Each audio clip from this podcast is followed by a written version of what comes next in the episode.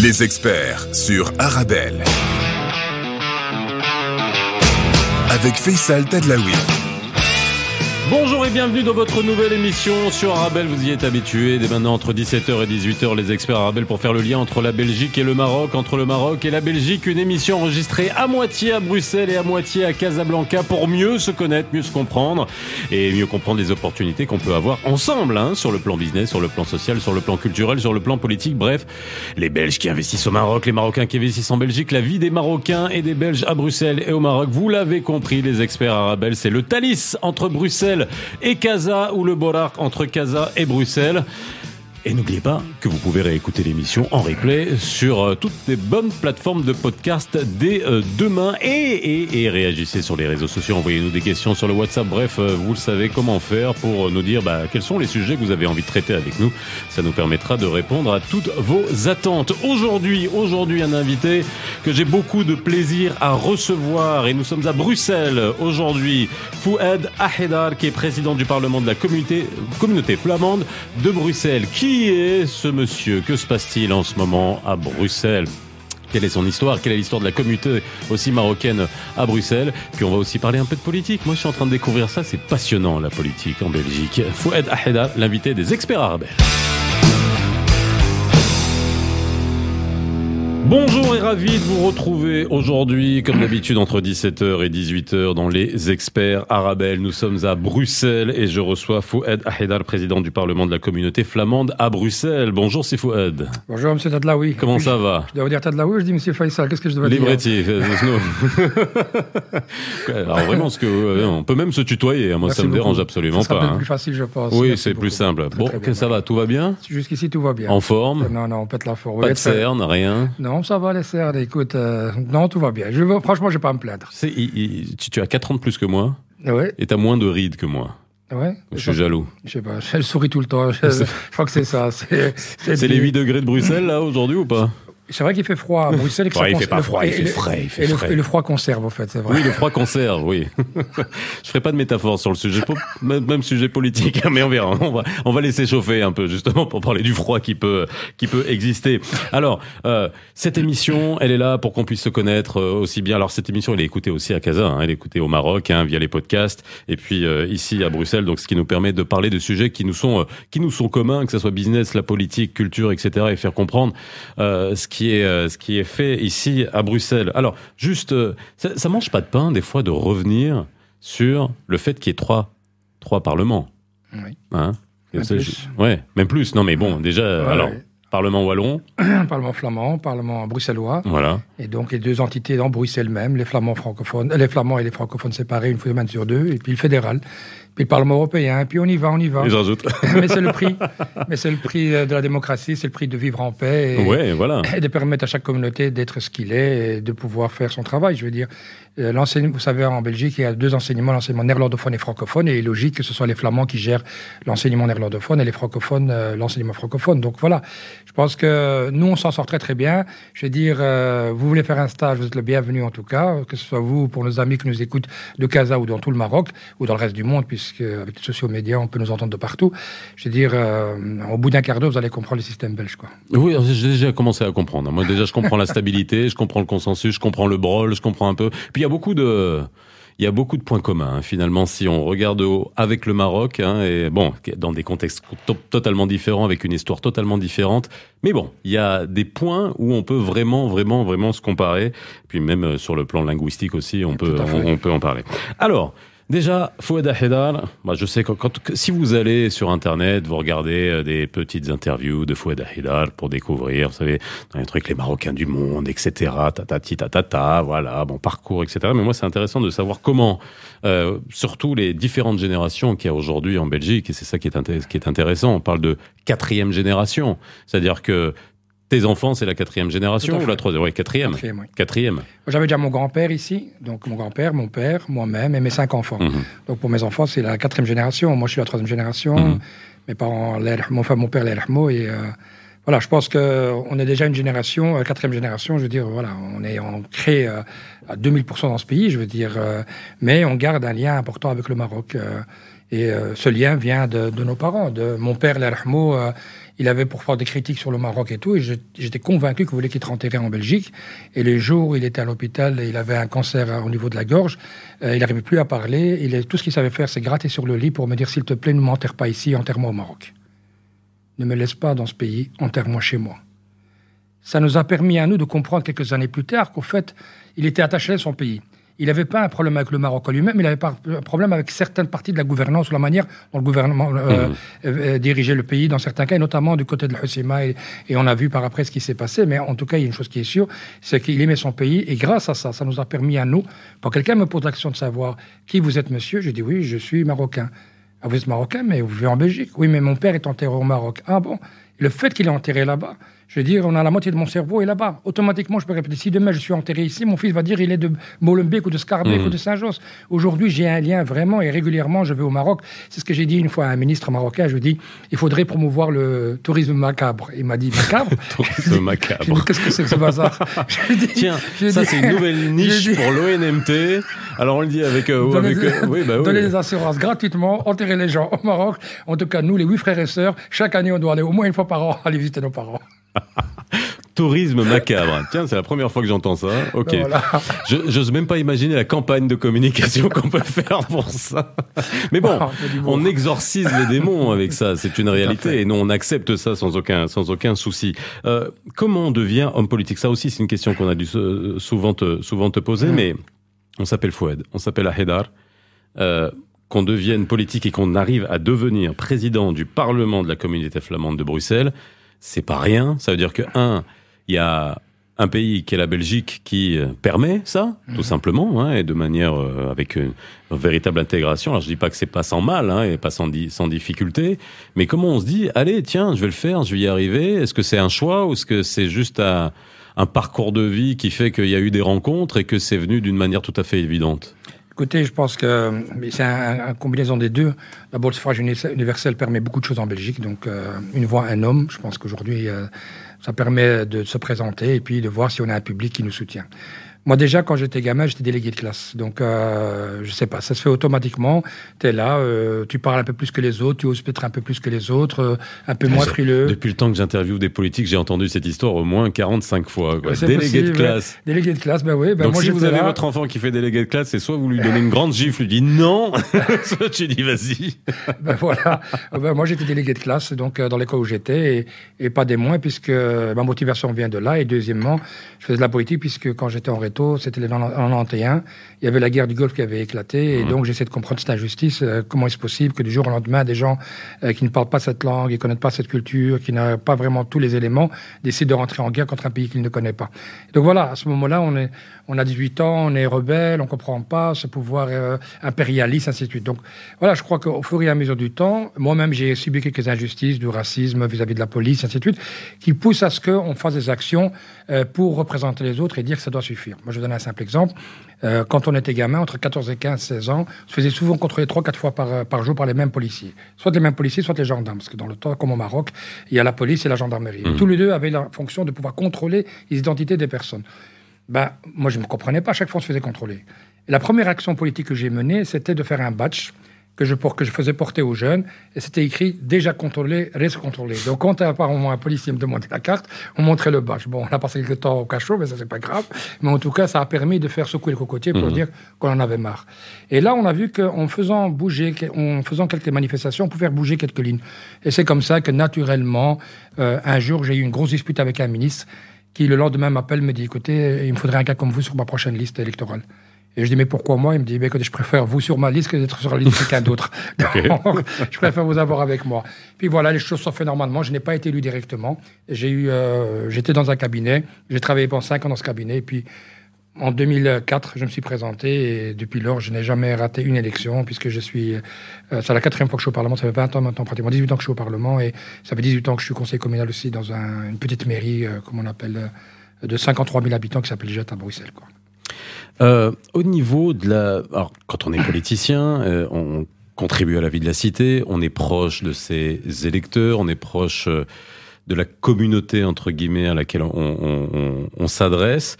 Euh, est-ce que aujourd'hui... Alors, j'aime pas te parler d'intégration, j'aime pas ce mot. Euh, est-ce qu'il y a suffisamment, on va dire, de participation? Je m'explique d'un point de vue politique. Est-ce que que ça soit les Belges d'origine marocaine, alors troisième, quatrième génération, euh, participent suffisamment à la vie politique hmm. En votant, en s'y intéressant, en participant au débat, ou pas suffisamment Écoutez, je pense qu'à Bruxelles, il y a un gros déficit à ce niveau-là, mais ça c'est général. Même au niveau européen, on voit que euh, les gens en panique se demandaient est-ce qu'on aura 50% de gens qui vont aller voter? Même en France, parfois dans des pays où tu te dis euh, ça devrait accoler de source. Et en Belgique, il y a un gros problème. Beaucoup de gens ne font ah, pas oui, mais les taux d'abstention, on a bien vu, même en France, etc., dans toutes les démocraties, il y, a une, il y a une vraie crise. Et donc, quand on regarde aussi à Bruxelles, par exemple, on a vu que plus de 45% n'ont pas été votés. Mais les extrêmes vont aller voter. Hmm. Et c'est ce que je dis aux gens. Je dis, écoutez, parfois maintenant la politique ou les pouvoirs, les, politiques qui sont au pouvoir à l'heure actuelle, je dis quelqu'un de l'extrême droite, même s'il doit aller sur ses genoux et s'il doit aller sur ses, sur ses coudes, se lever pour aller voter, il ira voter. Prenez vos responsabilités, c'est une fois tous les cinq ans, et puis on verra. Parce que en Belgique, que vous votez ou votez pas, il y aura 89 élus au Parlement bruxellois. Que tu votes ou que tu votes pas. Hmm. Et donc, ça va simplement permettre aux partis les plus grands, ou, ceux qui ont le rapport de force le plus important, d'envoyer un maximum d'élus au Parlement. Bon. Et donc, le message, c'est quoi? Comment on fait voter les gens, quoi? Parce que on peut, on peut. D'abord, il faut. C'est toujours la même question. C'est est-ce qu'il n'y a pas d'intérêt? Est-ce que vous, quand je dis vous, pas, pas, pas que toi, parce que je vais faire la différence, vous, les politiques, non peut-être pas assez de, de, discours convaincants. On est toujours dans les mêmes, dans les mêmes, euh, on va dire, euh, les mêmes imaginaires, quoi. Je pense que si on regarde des individus individuellement, je pense que des gens font des très bons scores. Je dis, moi, je n'aime pas me plaindre sur euh, le nombre de gens qui, qui, qui m'élisent. Les gens te font confiance en tant que personne. Maintenant, il y a un projet. Et je crois que les gens ne croient plus spécialement au projet, mais croient à certaines personnes. Et donc, parfois, cette personne peut faire la différence et ramène un certain nombre de sièges qui permet aux, partis politiques de continuer à faire leur travail qu'ils font à l'heure actuelle. Moi, je le vois aujourd'hui, il y a une discussion sur le pouvoir d'achat. Ce qui leur intéresse les gens, c'est ce qui va me rester à la fin du mois. Mhm. Et donc, si tu as des solutions à m'apporter, je suis prêt à te tenir. Tu n'as pas de solution à m'apporter, tu peux être mon frère, je peux rien faire pour toi. Mhm. Donc je pense qu'à un moment donné, il faut apporter des réponses claires aux gens. C'est du tac au tac. Ça traîne beaucoup trop longtemps avant. Et les processus parlementaires, ils ne le connaissent pas, les gens. Est-ce que l'intérêt, ils se disent pourquoi aujourd'hui, si tu décides d'une loi, pourquoi c'est pas voté demain? Parce qu'il y a tout un processus. Ça, c'est un. Deux, on n'est pas un système français. Ici en Belgique, par exemple, on n'a on pas le second tour. On a mmh. un seul tour. Et donc, pour finir, on se retrouve avec six partis politiques pour faire une majorité. Et chacun veut un morceau du gâteau. Et chacun te dit, moi, je veux moins de taxes, l'autre, il te dit, je veux plus d'écologie, l'autre, il te dit, je veux plus d'affaires sociaux. Chacun ce qu'il va, qu mettre sur tout de la table. Et alors, à un moment donné, ce qui se passe, on paye les factures générales, et puis ce qui reste, on partage en six. Mais c'est pas comme ça qu'on fait de la politique. En France, il y a un gouvernement qui s'appelle, je dis pas que c'est le meilleur, mhm. je dis, mais voilà, ce gouvernement, c'est le gouvernement Macron, ben, il prend ses ministres, qui sont de gauche ou de droite, et à la fin, il a une île conduite, et il fait son travail pour cinq ans. Ça nous pose un problème en Belgique. Il faudrait réfléchir dans le système aujourd'hui démocratique qui existe, qui est intéressant, mais en même temps, Parfois, tu vois six petits partis qui se mettent ensemble et le plus grand se met sur le côté. Donc, c'est pas évident. Je pense, j'espère que le système va être un peu revu d'une manière à ce que le citoyen ait de nouveau confiance, parce que tu dis je vote pour A et c'est B qui gouverne, on comprend pas. Euh, beaucoup de d'hommes, femmes politiques sont des euh, fils d'eux ou des filles d'eux. Hein. c'est aussi quelque chose qui est très très très remarquable ici. Est-ce que c'est quelque chose que tu espérerais pour un ou une de tes enfants? Je sais pas, je sais pas. J'aimerais bien qu'ils fassent la politique. La politique, c'est une belle chose. Ça permettrait de rendre les gens heureux quand on est convaincu de ce qu'on fait comme travail. Moi, je me lève le matin pour faire Pierre Girozan. Je ne demanderais pas mieux d'aller dormir le soir avec un sentiment d'avoir pu aider un maximum de monde. Vous savez, moi, j'ai une éducation aussi religieuse. J'ai grandi avec un imam qui disait souvent le plus important chez Dieu, c'est pas ce qu'il nous a donné, c'est ce qu'on en fait. Peu importe que tu sois intelligent, qu'est-ce que tu fais avec l'intelligence tu nous as donnée? Tu as donné de la force, qu'est-ce que tu as fait avec? Tu as donné de l'argent, qu'est-ce que tu as fait avec? La politique aujourd'hui, Dieu ou les, humains m'ont donné la possibilité d'avoir du pouvoir. Qu'est-ce que je fais avec ça?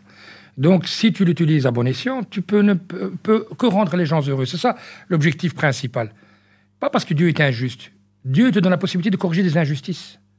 Et donc, moi, je suis ici pour essayer, avec la politique, de corriger certaines injustices quand je pense que c'est une injustice. Parce que ce qui est injustice pour l'un n'est peut-être pas pour l'autre.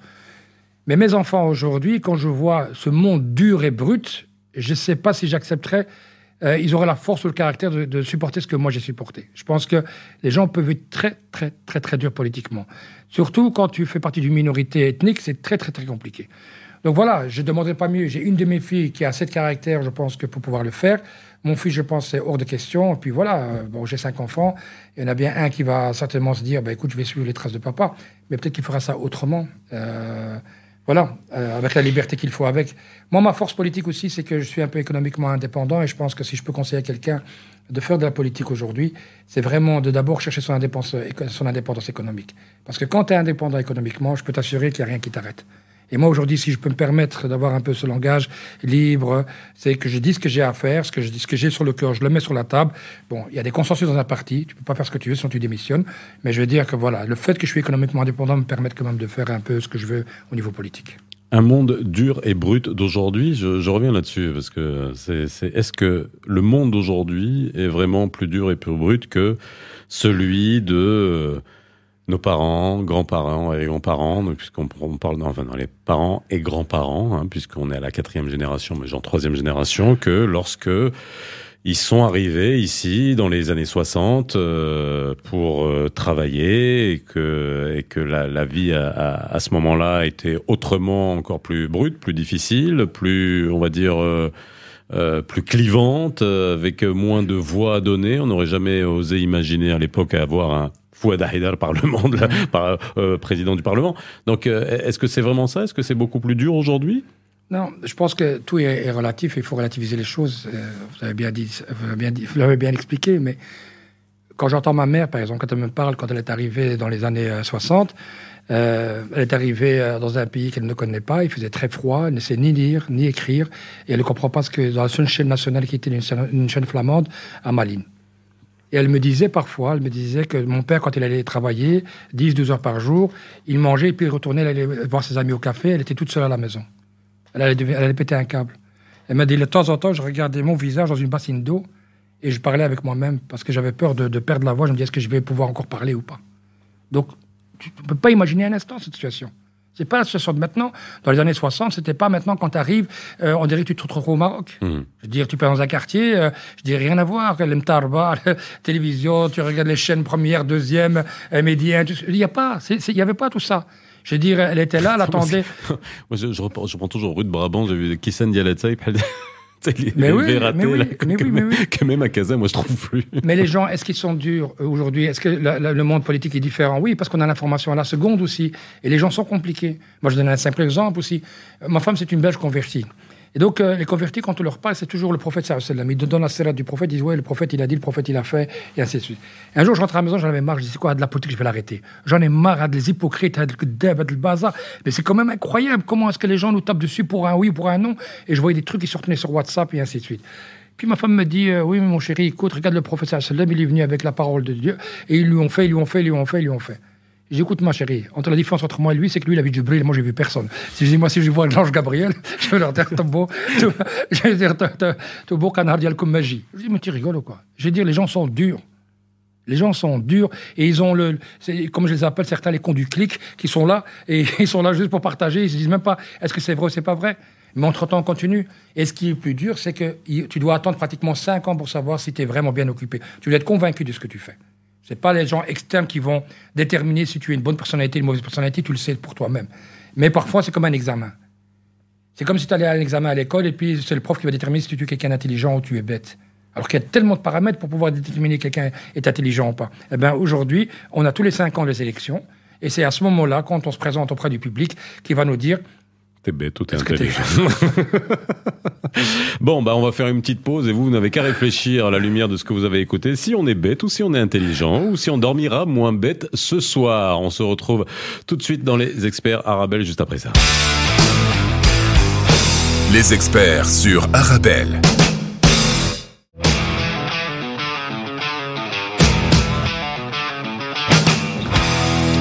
De retour sur le plateau des experts Arabel, ici à Bruxelles, et je reçois Fouad Ahedar, président du Parlement de la communauté flamande de Bruxelles, et je vous ai laissé un petit moment pour savoir si on était bête ou intelligent. Je vais vous laisser jusqu'à la fin de l'émission. Euh, quand même, n'hésitez pas à réagir, euh, vous le savez, et puis le podcast de l'émission sera disponible dès demain, euh, en réécoute, en replay, si vous nous avez raté. Alors, Fouad, juste, c'est vrai qu'il y, a un petit point, on, va revenir, on va, on, va peut-être un parler d'actualité parce que c'est vrai qu'il s'est passé pas mal de choses. Puis il se passe pas mal de choses aussi, euh, aussi en ce moment dû à ce qui se passe en Ukraine. Donc il y a ça touche tous les pays du monde, ça touche toutes les communautés, ça touche les Bruxellois, hein, euh, nécessairement, d'un point de vue de l'énergie, ça, ça, ça, on va en parler. Mais euh, tout à l'heure, il y a pas relevé quelque chose quand même, c'est la différence en Belgique, c'est que le vote, il est obligatoire. Donc quand, on, on quand tu me dis qu'il n'y a pas assez de participation, c'est-à-dire que cette obligation d'aller voter, finalement, quoi, ça fonctionne pas? Non, ça fonctionne pas. Et euh, de toute façon, on est en train de discuter pour voir si on doit complètement supprimer ça et dire qu'aux gens, laisser la liberté aux gens d'aller voter et de ne pas voter. Je pense que ça, c'est une discussion qui est en cours actuellement. Elle est déjà faite au niveau communal, mais au niveau fédéral, pas encore. Et donc aujourd'hui, le parquet, régulièrement, deux, trois jours avant, annonce qu'il ne poursuivra pas si les gens n'allaient pas voter. Pourquoi? Parce que le parquet a trop de travail. Je veux dire, le, la magistrature aujourd'hui te dit, écoutez, nous, on a les mains pleines, on ne va pas rajouter des dossiers supplémentaires pour aller convoquer des gens pour savoir pourquoi ils n'ont pas été votés. Oui, on ne va pas les poursuivre 100 000 personnes. Je veux dire, mais c'est pas possible. Il y en a même plus. On parle de 100 000, on parle de 300 400 000 personnes. C'est énorme. Donc ça veut dire qu'aujourd'hui, à partir du moment où c'est dans n'importe quel journal qui annonce ça, ça part, je vous dis, euh, dans les réseaux sociaux, les gens disent Ah ben, on n'est pas poursuivi si on va quand même pas voter. Hmm. Donc si on n'est pas convaincu, les gens ne vont pas voter. Donc il faut peut-être trouver un autre système pour pouvoir les convaincre. Alors, il y a, euh, on va parler des, oh, on a parlé des différentes générations. Euh, je parle bien de Belges d'origine marocaine pour le coup. Est-ce que euh, et ça, c'est une vraie question qu'on se pose à, tout instant. au Maroc, est-ce que le lien dont tu as parlé tout à l'heure mhm. entre cette nouvelle génération et le Maroc, est-ce qu'il existe ou est-ce qu'il est en train de se dissoudre petit à petit? Écoutez, je pense que quand on en entend les chiffres, je pense que on peut dire ce qu'on veut, on n'a pas les chiffres. Les seuls ceux, qui ont les chiffres, c'est ceux qui peuvent constater le nombre de rentrées et de sorties chaque année euh, de personnes, hmm. euh, peut-être euh, des ça, on les a, hein. Voilà. Donc on sait voir plus ou moins combien d'Européens. Bon, avant, avant Covid, euh, voilà, 10 millions de touristes, on a quand même 4 millions de ce qu'on appelait les MRE, Marocains du monde, bref, Marocains d'origine, qui, qui, qui, qui, viennent au Maroc. Donc ça veut dire que nous avons... En vacances. Voilà en vacances, mais au fait, ça veut dire qu'il y, a du monde. Ça veut dire qu'il y a des gens. Dire, ça veut dire que pratiquement tous les Marocains retournent au mm. Maroc régulièrement.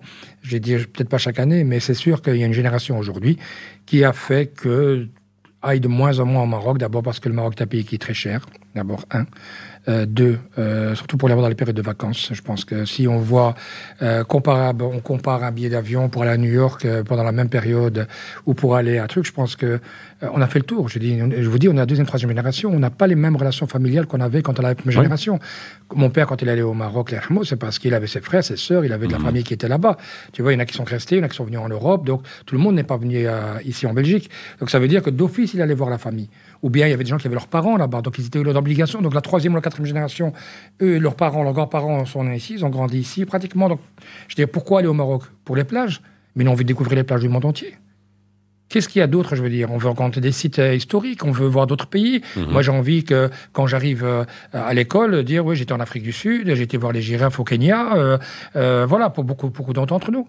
Parce que tu peux aller en Turquie pour un hall inclusif euh, pour des 700, 800 euros. Tu ne peux pas te permettre au Maroc pendant le mois de juillet, août. Je veux dire, aujourd'hui, le Maroc est un pays qui est cher. On peut dire ce qu'on veut, ce n'est pas étant. En commençant déjà par la Royal Air Maroc, par exemple, une compagnie aérienne. Et donc, les gens comparent régulièrement avec les compagnies, par exemple, comme, comme parfois Air Arabia et d'autres qui sont sur le terrain, et, et, des TUI, ainsi de suite, qui sont beaucoup moins chers. Donc, il y a quelque chose qui cloche. Alors qu'il y avait une, à un moment donné, Notre Majesté avait fait des billets euh, à un tarif exceptionnel pour pouvoir permettre mhm. aux gens de partir.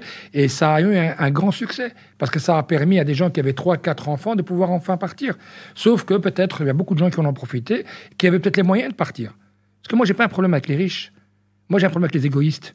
Et donc aujourd'hui, nous avons dans certaines de notre communauté des égoïstes qui sont qui sont qui ont sauté. Il y en a qui, avaient fait du stock, qui le revendaient. qui, ont, qui ont sauté sur des billets d'avion et tout, qui pouvaient eux-mêmes capables. Quelqu'un m'a dit, écoute, tu peux en avoir si tu veux, et tout, mais pourquoi faire quoi? Moi, je gagne bien ma vie. Ça n'est pourquoi je vais le faire? Je veux dire, il y a d'autres personnes qui ont qui s'ouvrent et qui auraient besoin de partir au Maroc et tout. Ces enfants avaient besoin de partir en vacances et tout. Donc il y a un geste qui a été fait et tout, mais malheureusement, voilà, c'est un, un, tout. C'est pas seulement le gouvernement, c'est le citoyen lui-même. C'est voilà. Ça, c'est la première chose. Deuxième chose, je vous dis, le Maroc, allez le découvrir, je vous dis, c'est un pays qui, coûte cher. Et les Marocains veulent voyager à travers le monde. Aujourd'hui, j'entends des gens qui partent au Cap Vert. Euh, je vois moi-même, moi, mes sœurs, par exemple, j'ai l'impression que quand elles me disent je vais aller au Cap Vert, j'ai l'impression que j'ai plus de sécurité, alors que je connais pas du tout le pays. Je connais pas du tout le cas, je sais même pas comment ça fonctionne. Mais elle m'a dit que je pars au Cap Vert et j'étais, ah, je dis, ah ben c'est bien, euh, bon voyage. J'en ai une autre qui partait à l'île Maurice. Je me suis même pas posé une fois la question est-ce que c'était dangereux ou pas? Alors qu'aujourd'hui, on nous balance des images tous les jours de Casablanca et même Fès, qui était une ville sécurisée, qui est une des, maintenant une des villes qui est la plus dangereuse au Maroc. Mais c'est de la folie.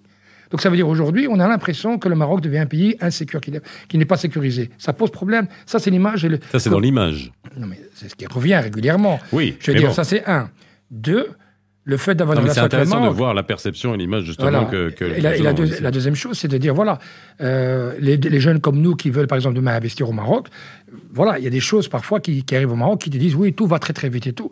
Mais je, donne l'exemple d'un gars qui était avec moi euh, un jour, entre le vol entre Casa et Bruxelles, et je lui dis c'était un belgo-belge, et je lui dis ah, comment vous avez trouvé le Maroc et tout? Il m'a dit oh là là, le Maroc c'est formidable, pays merveilleux, tout ce que vous voulez et tout. Il m'a dit euh, il a de la main d'œuvre, tout ce que vous voulez mais c'est une salle d'attente interminable. Une salle d'attente interminable. Interminable. J'ai dit comment? Il m'a dit c'est une salle d'attente interminable. Tu attends tout le temps.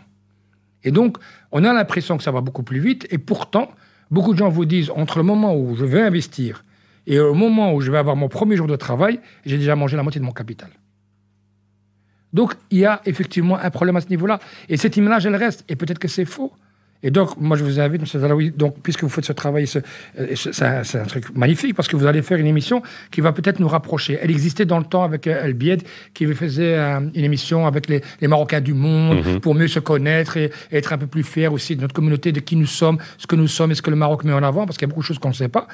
Il y a tellement d'intermédiaires que pour finir, on ne sait plus qui est responsable de quoi et qui est comment.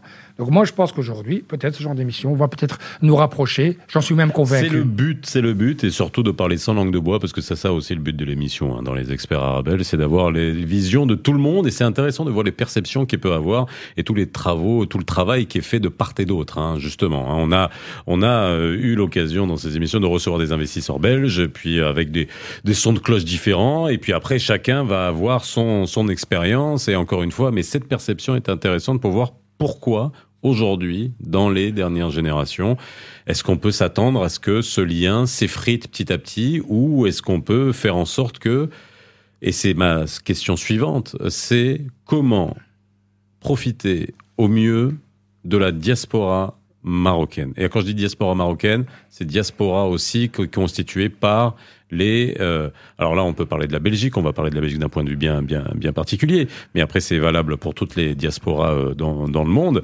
euh, pour pouvoir mettre en valeur, profiter de toute l'expertise et des compétences qui peuvent être euh, acquises par euh, cette diaspora à l'étranger, et pour qu'il y ait de la. alors on avait ce grand terme là de délocalisation qui a été transformé en colocalisation. Moi, je parlais de de co-création de valeur. Quoi. Est-ce que il y, a un gros boulot à faire à ce niveau-là? Parce que quand, on, quand on entend Foueda Hidal, on va, et puis on va rencontrer plein dans les experts arabes. On se rend compte de, euh, on a eu Shahra, euh, policière à Bruxelles. Je donne des exemples à tous les niveaux. C'est, on voit que c'est top, quoi. Je veux dire, on a, on a des exemples de, de, réussite de partout. Est-ce qu'on n'en profite pas assez de part et d'autre?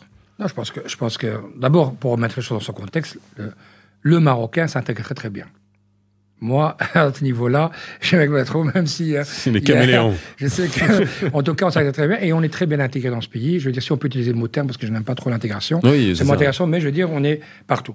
Vous pouvez aller, que ce soit chez les ministres, que ce soit la, les présidents des parlements, que ce soit l'ouvrier, que ce soit le policier, ou que ce soit le voyou qu'il doit arrêter, ou que ce soit un qui est ou le docteur, ou celui qui a la pire des maladies et tout, on les trouve à tous les niveaux.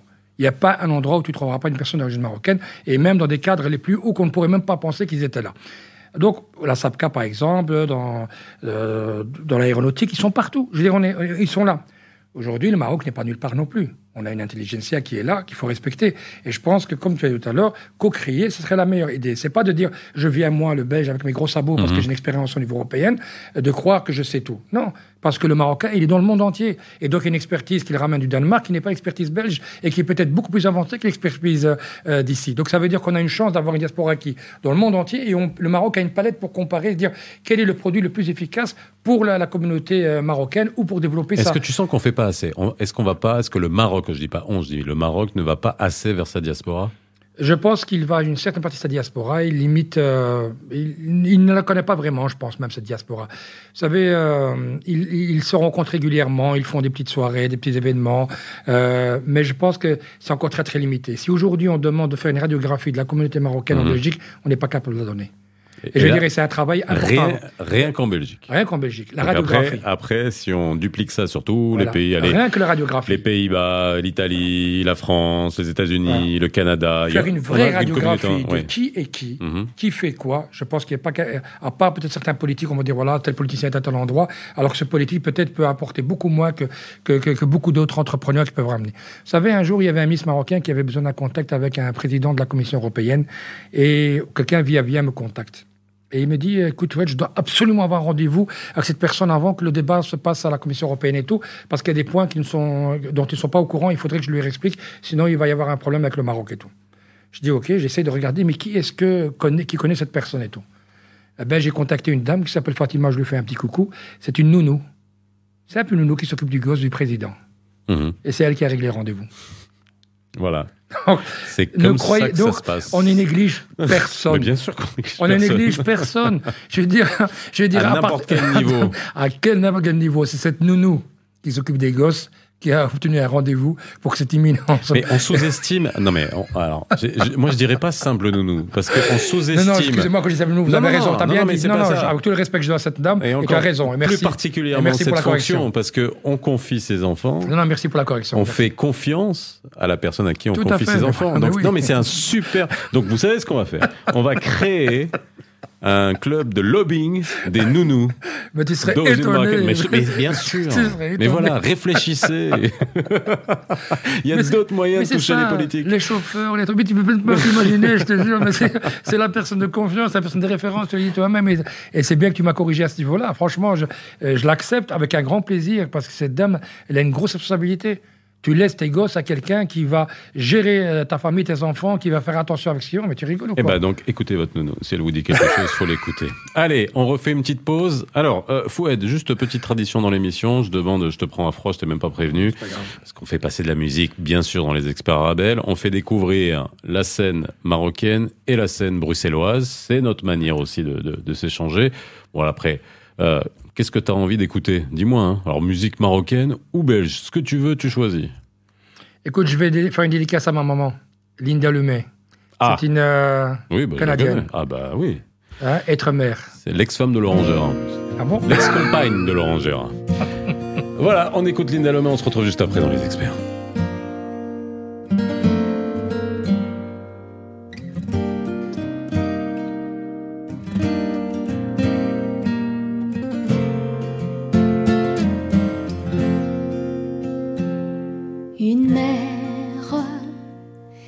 Travaille à temps plein, ça dort un œil ouvert, ça te garde comme un chien, ça court au moindre petit bruit, ça se lève au petit jour, ça fait des petites nuits, c'est vrai, ça crève de fatigue, ça danse à tout jamais, une éternelle gigue ça reste auprès de sa couvée, au prix de sa jeunesse, au prix de sa beauté.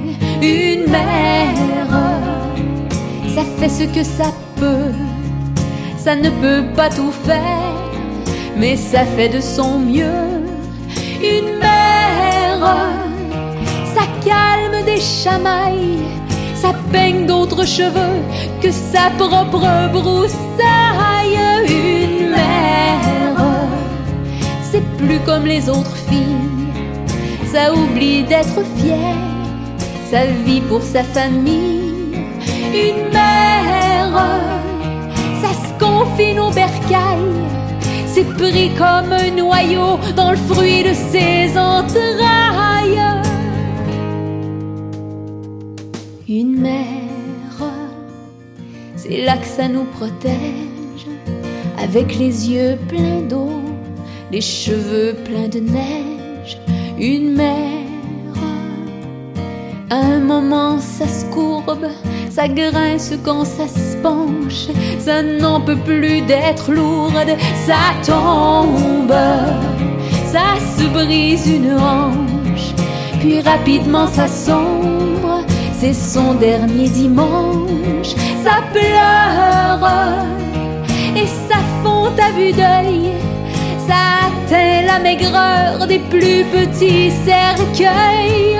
Oh, bien sûr, ça veut revoir ensemble toute sa progéniture entassée dans sa chambre.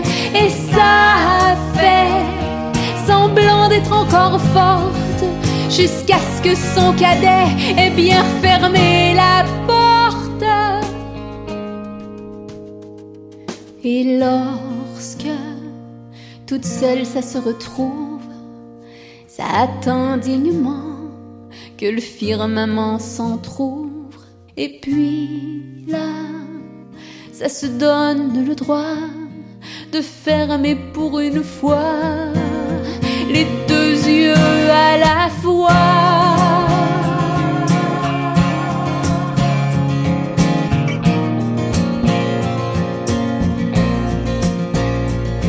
Une mère, ça devrait pas partir, mais on n'y peut rien faire, mais on n'y peut rien dire.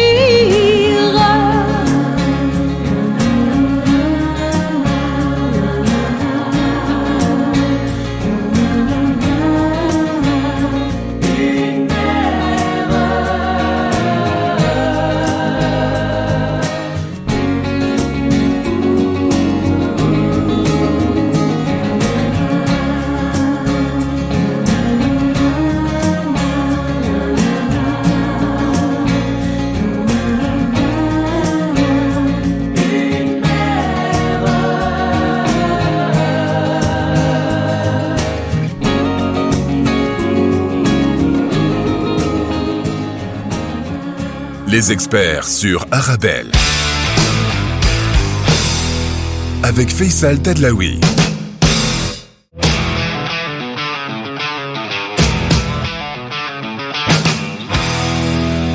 De retour sur le plateau des experts Arabelle, dernière partie. Foued Ahedar est avec moi, président du Parlement de la communauté flamande de Bruxelles. Et nous sommes à Bruxelles. Ça va Foued? Jusque là, tout va bien. Alors devant le micro, c'est mieux. Hein. Sauf si t'as pas envie que j'entende ce que t'as à dire. Mais là, c'est autre chose. faut, faut me le dire dès le départ. Bon, alors, euh, alors moi, j'aimerais juste une petite explication parce que c'est vrai que le, le, fait que tu aies été exclu du parti euh, sur la question de l'abattage sans étourdissement. Est-ce qu'on peut avoir, alors déjà comprendre le mécanisme politique de ça, hein, le fait que tu sois exclu du parti, là, il y a une petite, enfin du, du bureau, hein, faut, du bureau, expliquer, du bureau, pardon, du bureau. Mmh. Euh, comment ça fonctionne, ça déjà, d'un point de vue technique, parce que ça, ça, permettra encore une fois de dormir moins bête ce soir. Euh, et puis surtout, euh, qu'est-ce qui s'est passé, quoi? Ben Écoutez, dans chaque parti politique, on a un organe euh, qui décide, donc ils sont élus euh, entre 20 et 30 personnes qui représentent un petit peu euh, chaque région, enfin chaque euh, commune ou région. Donc on a pratiquement 6 millions de Flamands euh, en Belgique. Il faut savoir que les Flamands, c'est une majorité au niveau de, de la Belgique, malgré qu'on a l'impression que tout le monde parle français, mais je veux dire 60% de la population mmh. belge et flamande. Et donc nous avons une, des, plus ou moins une trentaine de personnes qui sont élues et qui peuvent représenter le bureau. Donc les, tous, les, tous les adhérents du parti peuvent voter. Donc voilà, moi je suis un des membres et euh, le bureau a décidé de m'exclure parce que j'ai pas suivi la ligne du parti qui dit que voilà, aujourd'hui euh, le parti avait décidé qu'il n'avait pas un problème avec l'abattage rituel. Il, veut simplement euh, qu'on étourdit les animaux avant de les exécuter. Voilà. Ça, c'est le, le, débat en, en, question. Alors que, bon, moi, je suis ni imam, je suis ni rabbin. Mmh. Donc, il est logique que j'aille demander d'abord est-ce oui, que... Oui, c'est important de rappeler que ça concerne aussi bien la communauté musulmane que la communauté, communauté juive. Hein. De savoir est-ce que la viande, si, elle est, elle est, si cet, cet animal est exécuté de telle ou telle manière, est-ce que la viande est encore halal? Quand je pose la question à un imam, il me dit non, pour nous, ce n'est pas halal, et pour les juifs, tu dis c'est pas cachère. Donc moi, je n'ai pas d'autre chose à faire. Donc il est clair que c'est la communauté musulmane qui a décidé comment est-ce qu'elle mange sa viande. Et donc, il était logique que je vote contre. Le problème, c'est que dans le bureau politique, on dit mais nous, on n'a pas un problème avec les trucs rituels. Nous, on vous demande simplement de trouver une méthode pour assouvir, la, euh, pour euh, soulager la bête mmh. par rapport à ça. Et nous, moi, je suis convaincu qu'au contraire, avec cette électrocution, la bête souffre deux fois. Malheureusement, on a eu un gros, enfin, heureusement, on a eu un gros débat au Parlement. J'ai été convaincu de, de, mon vote, mais le parti a voulu me forcer à ce que je vote euh, comme la ligne de conduite du parti. Mais qu'est-ce qu'il me dit le parti? Il me dit, mais Fouad, tu dois bien comprendre que quand on a eu le débat sur la, le port de signes distinctifs religieux, c'est-à-dire comme le hijab mmh. par exemple, il y avait 20% dans le parti qui étaient contre. Qu'est-ce qu'on leur a dit? Il leur a dit vous allez exécuter ce qu'on a voté. Ça veut dire que si vous ne voulez pas, vous êtes mis hors du bureau. Donc, ce n'est pas une décision contre toi, c'est parce qu'on a une ligne de conduite au sein du parti quand on a voté, tout le monde doit rester, on doit, on doit aller dans la même direction. C'est pas possible que chacun tire comme il veut. Alors, à quoi ça sert d'avoir un bureau politique? Sauf qu'ici, j'ai demandé que ce soit une question éthique et que par rapport à ça, comme c'était une question éthique, j'ai dit, je pouvais prendre une décision en Parlement. Mais le parti ne veut pas. Et donc, ils ont pris une sanction qui était de me renvoyer du bureau politique.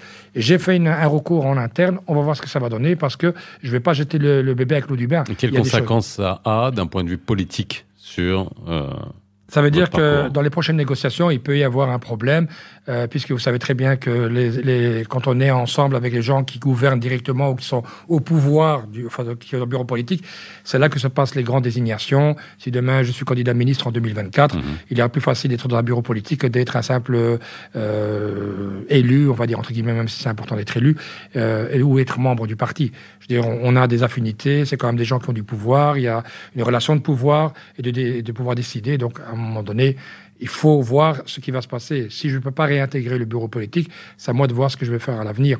Tout ce que je peux dire, c'est que cette position m'a bien renforcé. Donc, je ne vais pas dire, je vais pas pleurer euh, dans les chaumières. Au contraire, les gens me demandent aujourd'hui même de présenter d'autres partis politiques et tout. Ça m'intéresse pas. Je vais pas jouer ce jeu-là. J'attends les négociations au sein du parti. Si au mois de décembre, j'ai pas d'éclaircissement, je dois décider pour moi-même ce que je vais faire. Sinon, au niveau politique, ça change rien. Je suis resté président. Euh, euh, bien au contraire, entre ce qu'ils disent dans les médias, parce que ce qui me fait rire dans cette histoire, c'est que Mercredi passé, j'ai été réélu, parce que chaque année, les présidents de Parlement doivent être réélus chaque année. Et donc, euh, les 16 fractions qui étaient présentes devaient décider de réélire le président ou pas. Alors que la veille, ils ont dit tout ce que tu peux imaginer en disant on ne va pas quand même réélire quelqu'un qui a choisi la loi de Dieu au lieu de choisir la loi de la démocratie. Au lieu de choisir la démocratie, a choisi la loi de Dieu. C'est ce qui a été dit. ce qui a été dit, et redit. Et donc, je suis arrivé le mercredi matin, le plus âgé préside la séance, et je me dis, euh, bon, est-ce qu'elle a posé la question, y a-t-il un candidat président? Une collègue, elle lève la main, elle dit, nous présentons Fouad Haïdar. Donc moi, je me dis, il y a d'autres candidats qui vont se présenter. Il n'y avait personne. Et puis, est-ce qu'on peut voter? Oui, on peut voter. Qui est pour? Tous les 16 étaient d'accord. Pourquoi tout ce cinéma, au fait? Je vais dire, au fait, après, à la fin, ils te disent, oui, mais les médias, c'est une chose, mais la réalité, c'est qu'on te connaît. On sait que tu es un type correct, tu fais ton boulot et qu'on n'a pas de problème avec toi. Tu vois, donc les, médias, entre ce qu'il y a dans les médias et ce qui se passe dans les coulisses, il y a un monde de différence. C'est la même chose pour le bureau politique. Ça veut dire, on peut dire ce qu'on veut dans les médias, mais si tu as un rapport de force à l'intérieur, c'est là qu'il peut, changer la donne. Alors, on avait une petite discussion en off. Je ne dévoile jamais rien de ce qui est en off, hein, ça c'est l'éthique, bien entendu. Mais bon, je vais résumer une chose. C'est dur la politique, parce que j'ai eu quelques anecdotes hein, de, de Sifoued avant, mais euh, c'est c'est dur la politique. C'est-à-dire qu'à un moment donné, faut faut se faut se blinder, faut se mettre en, dans une dans une posture qui est euh, extrêmement euh, on va dire, euh, glacial Et est-ce que ça correspond à ton tempérament et même à tempérament peut-être qui nous lie hein, aussi, mhm. qui est euh, notre origine marocaine ou le fait d'être marocain, qui fait qu'on a beaucoup d'empathie, beaucoup de peut-être de chaleur, beaucoup sanguin, etc. Euh. C'est ça. Mais écoutez, est-ce que c'est est-ce que c'est dur? Oui, ça peut être très très dur parce que nous on mélange les émotions et on a l'amitié. On sait plus très bien la différence entre l'amitié et, la politique. Donc mhm. on a des collègues, on travaille ensemble il y a des gens qui, sont, qui savaient être très très froids. Je veux dire, euh, moi j'ai une collègue, euh, euh, c'est incroyable. On était parti dans un voyage pour aller vers, vers Berlin et elle était fatiguée je m'excuse pour ma femme. Elle m'a posé la, elle, a posé, elle m'a demandé si je pouvais la, poser ma tête sur sur mon épaule ça m'a pas spécialement dérangé. en même temps, tu as une sacrée épaule. Donc oui, une épaule, et donc voilà. il, y a, mais bon, je... y a de quoi mettre un mais coussin. Elle, mais elle, avait quand même, elle avait quand même une veste, donc il n'y avait pas de souci par rapport à ça. Mais ça me dérangeait pas. Et donc, pendant deux heures, on est dans, le voyage. J'arrive à l'hôtel et j'apprends qu'elle venait d'envoyer un, message pour dire que j'étais l'un des plus grands islamistes intégristes que le monde a connu. Je dis, mais c'est pas possible. Quand j'ai été là-bas, je dis, mais est-ce que c'est possible que tu as écrit ça? Elle me dit, je suis désolé, foi, tu es un type formidable, love you guys, je t'adore, mais euh, malheureusement, je fais mon job. Et mon job, c'est de te casser on pêche dans le même vivier. C'est ça la politique. C'est un truc de fou, alors que moi je pourrais pas me permettre un instant. Je dis mais c'est pas possible. Mais au fait, pour te dire aujourd'hui que voilà, il y a cette façon de tirer sa casquette quand on ouvre la séance à 9h30, on travaille sur un débat. Nous, on est là, on se on dit non, euh, j'ai une information sur l'un, il faut laisser, il faut passer aux enfants. Il a quand même une femme. Il a... certains ils rentrent dans la politique, ils disent non, tout ce que je peux utiliser pour t'écraser et pour t'humilier, je l'utiliserai. Parce que le but, c'est, dans leur tête, c'est de se dire, si le type, on l'écrase, eh ben, c'est possible que ce soit des potentiels votes pour nous. Et ça, c'est quelque chose que j'ai très difficile et jamais je changerai. Je ne pourrais pas faire ça. Je ne ferai pas ça. Pourtant, on me demande de- de- des fois d'avoir des informations sur l'un ou sur le taux. Jamais je ferai ça. Il est tape ci et ça, je resterai dans la politique. S'il m'accepte, je suis capable d'aller vendre des tomates et des bananes au marché. Moi, j'ai toute ma période étudiante, entre l'âge de 13 ans jusqu'à l'âge de 22 ans. Pendant 8 ans, je vendais des bombes, des tomates au marché. Et, pendant 8 ans, ça s'oublie pas. C'est comme rouler à vélo. Donc demain, tu me remets derrière un, un établissement et tu me demandes ça va avoir des fruits, je vais pouvoir le faire. Il n'y a pas de souci par rapport à ça. Je pense Ce sera qu'aujourd'hui... des tomates marocaines. Mais oui, oui, des tomates marocaines s'il faut, et des pastèques marocaines. Mais c'est pour te dire simplement qu'aujourd'hui, c'est vrai que c'est brut, c'est dur, mais on l'accepte. Ça fait partie du jeu, entre guillemets. Euh, il faut l'accepter. Moi, à partir du moment où je rentre au Parlement, pour moi, c'est comme une pièce de théâtre. Tu vois, je joue mon rôle et puis je rentre. Mais je reste correct. Et j'essaie de rejouer le rôle du, du gentil et pas du méchant. Foued Ahedar en 2026.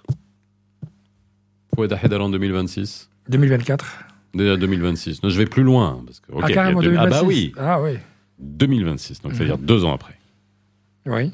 Que, voilà, tu te lèves le matin, tu, tu, tu vois quoi? Tu te, te vois avec euh, plus de cheveux, moins de cheveux, euh, une... Écoute, Des euh, réalisations à déjà, ton je me lève, j'ouvre mes yeux, euh, j'ai retrouvé la même femme, parce que bon, ça fait 28 ça, ans, c'est déjà pas pas mal. J'ai dit 28 ans de mariage. euh, j'ai Ah dit, bah ça, ouais, c'est- bah, 28 ans Oui, 28 ans, je suis avec la même femme. Et, euh, Incroyable. Et je peux pas. Et je vais dire encore mieux. euh, J'avais fait euh, la- un acte religieux il y a, enfin, même si c'est pas très catholique. euh, après, mais après 26 ans, je me suis marié civilement. Donc j'ai seulement été après 26 ans, j'ai été euh, dire oui. Je me suis dit avec les deux ans de Corona qu'on a eu, qu'on a eu, euh, si ça tient toujours, ça pourra plus jamais casser. Oui, ça fait une grosse période de thèse, comme ça fait un Oh gros là CDD, là. là. Quand on est 24 sur 24 dans la même maison. donc je pense qu'on peut, euh, on peut conclure. Donc voilà. Ça, c'est Ben, personnellement. Voilà, c'est ça. Et pour le reste, euh, les enfants sont sortis, puisque j'ai quatre enfants à l'université ou à l'école supérieure. J'en ai une qui va commencer l'année prochaine. Donc je pense que voilà, euh, on sera en tête à tête, moi et mon épouse. J'espère toujours en politique. Peut-être dans un gouvernement, puisque voilà, j'ai quand même des ambitions. pour Oui, c'était quand même ça un peu ma question en Oui, voilà. oui. Donc, euh, je pense que euh, 2019 a été une année très, très difficile pour moi et tout. Euh, C'était une année charnière où j'allais presque arrêter toute la politique, puisqu'on m'avait accusé dans un autre, d'une autre manière qu'on avait voté la loi contre l'abattage rituel. Mhm. Et j'ai eu un, un acharnement. euh, je pense que je ne le souhaite même pas à mon pire ennemi. Euh, rentrer dans une mosquée et se faire presque cracher dessus pour dire que c'était le plus grand des coups forts parce que j'aurais voté un truc que je n'ai jamais voté. Mais les sociaux médias, quand ils lâchent un truc, quand je dis les cons du clic, je les appelle les cons du clic. Ça partage, c'était juste pour faire mal. Le type qui a monté la vidéo, il est venu chez moi, il m'a dit un mot. Il m'a dit excuse-moi.